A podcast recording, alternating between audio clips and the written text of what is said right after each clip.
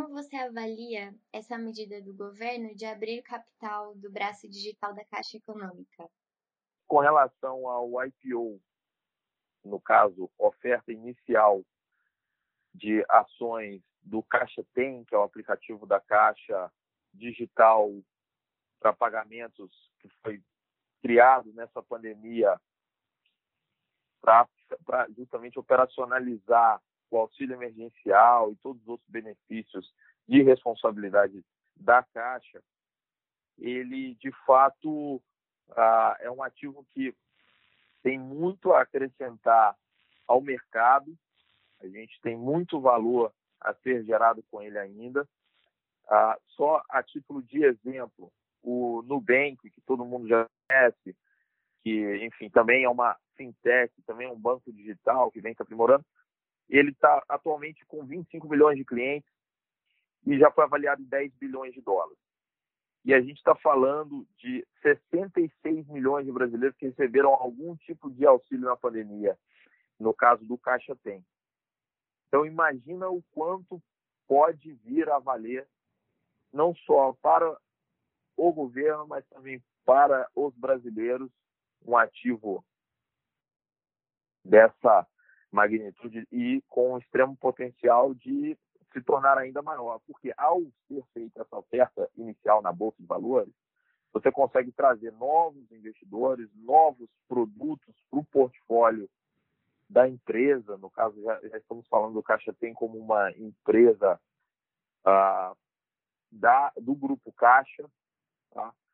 Ah, e enfim, você pode trazer, você pode diversificar os produtos a serem ofertados, como por exemplo já se avalia microcréditos ah, para as classes de baixa renda, que são as classes que mais utilizam o aplicativo.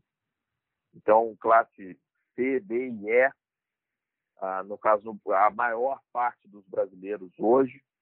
Então, a gente está falando aí de um potencial de mais de 100 milhões de brasileiros que podem ser usuários do banco, desse braço digital da Caixa, e estarem usando não só o serviço de receber benefícios por ali, mas a poupança digital e o microcrédito e todos os outros que possam vir com essa inovação.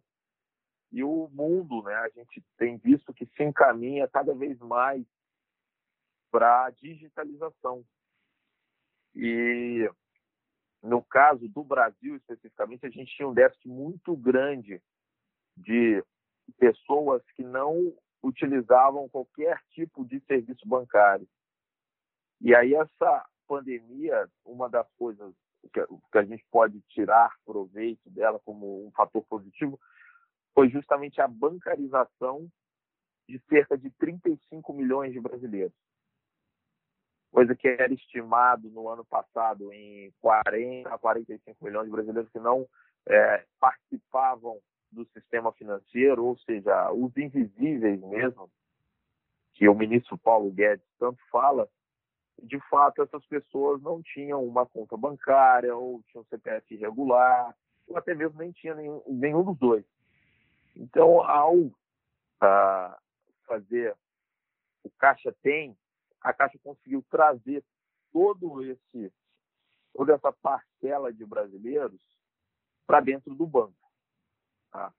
E hoje, justamente, a gente está vendo aí na Bolsa de Valores brasileira um recorde histórico de ofertas iniciais e ofertas subsequentes, que são os follow-ons, com volume de 95 bi até agora, de janeiro desse ano até o último mês, e que pode chegar a 115 a 120 bilhões.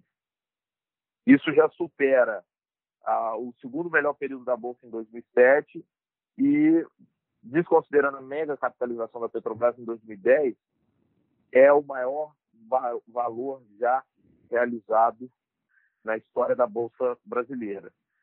Então, a gente tem presenciado aí nos dois últimos anos alguns também desinvestimentos do governo que ajudaram a alavancar esse número, como, por exemplo, os desinvestimentos de, da BNDES Par, que é a subsidiária do BNDES, que detém ah, os, as ações, os ativos, as participações societárias do BNDES em empresas. Então, eles fizeram vários desinvestimentos, como a Petrobras, investiram Vale, Suzano. Então, foram vendas, foram block trades, né? foram vendas em bloco de ações. Mesma coisa a Caixa, que também desinvestiu em Petrobras.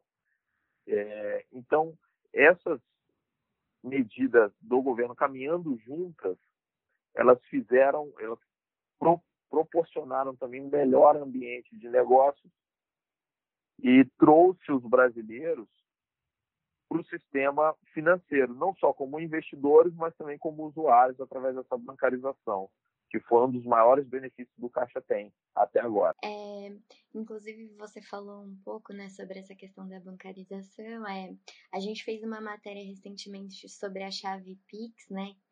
E é, comentaram mesmo sobre a, facilitar, a facilidade para todos, todos os brasileiros de realmente entrarem no, no sistema de banco, modernização financeira. Você acha que essa medida da Caixa também aumenta a competitividade no setor bancário? É, qual o benefício disso? Com certeza. Ah, em termos de competitividade, a gente vê uma maior adesão em um ambiente mais propício para as fintechs, né? que são aquelas empresas financeiras inovadoras, digitais, e que estão trazendo justamente ah, vários produtos, muitas, a maioria das vezes, a, a custo zero para o consumidor. Então, essa competitividade a gente tem visto o quê? Uma maior, uh, um maior acesso, uma universalização também do, do sistema bancário, no caso da fintech, uh, maior carteira de crédito. Então, a gente também tem visto recordes sucessivos de uh, obtenção de crédito, tá? de empréstimos, financiamentos. Com certeza reaquece o mercado. E não somente a gente tem uma melhoria na qualidade dos serviços, né? Porque a partir do momento que você também digitaliza o serviço do governo, você acaba tendo uma redução de custo e uma melhor prestatividade, maior eficácia. E também desburocratiza, sem dúvida alguma. Ah, então, a competitividade está trazendo essa, essa série, essa gama de benefícios diversos, tanto ah, para os consumidores já assíduos de classe A, B e parte da C, quanto dos consumidores de baixa renda. Então, mais uma vez, ao ah, Banco Central criar um melhor ambiente regulatório para que essas fintechs prosperem, como, por exemplo, foi a chave Pix, que uh, trouxe pagamentos de uma forma mais dinâmica, né?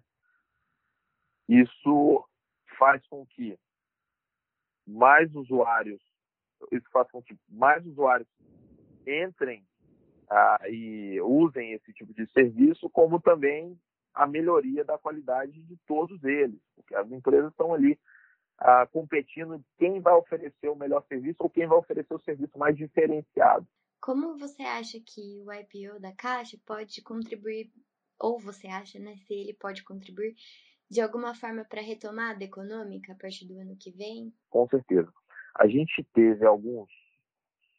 Quando eu a gente, porque eu ainda estava no governo, a Caixa ah, já tinha iniciado, retomado, na verdade, o IPO de Caixa Seguridade e estava planejando um IPO de Caixa Cartões. Tá? Ah, isso já tinha um, uma criação de valor muito grande em cima desses ativos que movimentariam bilhões no mercado financeiro.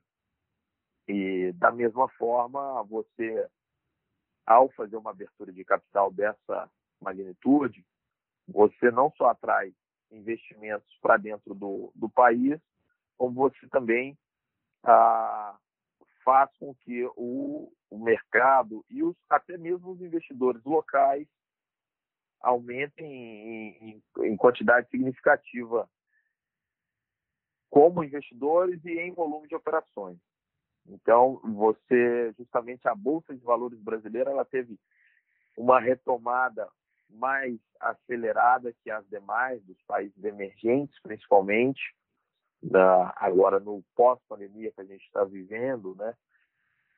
já desconsiderando uma segunda onda, que cada vez está mais é, insuscetível, cada vez está mais ah, difícil de que haja uma segunda onda, porque a economia já está, o mercado já está se recuperando, já está dando sinais de recuperação, justamente porque não perderam sinais vitais durante a pandemia. Então, como o IPO pode eh, ajudar a ajudar nesse cenário de retomada? Justamente melhorando o ambiente de investimentos e, ah, bom, falando especificamente do Caixa Tem, você contratando novos, novos, eh, você consegue gerar emprego e renda. Quando você abre, você pega esse braço digital da Caixa, faz a modelagem que já está sendo estudada, apesar de embrionária, para poder oferecer para o mercado um ativo com mais de 70 milhões de usuários, você abre diversas contratações, você movimenta um volume financeiro gigantesco, como eu dei o exemplo do Nubank no início da conversa, e você também ah, alavanca todos os tipos de operações de crédito e na bolsa de valores. Assim, a gente só, de fato, a gente só tem a ganhar com uma abertura de capital de um ativo de tamanha, tamanho potencial de criação de valor.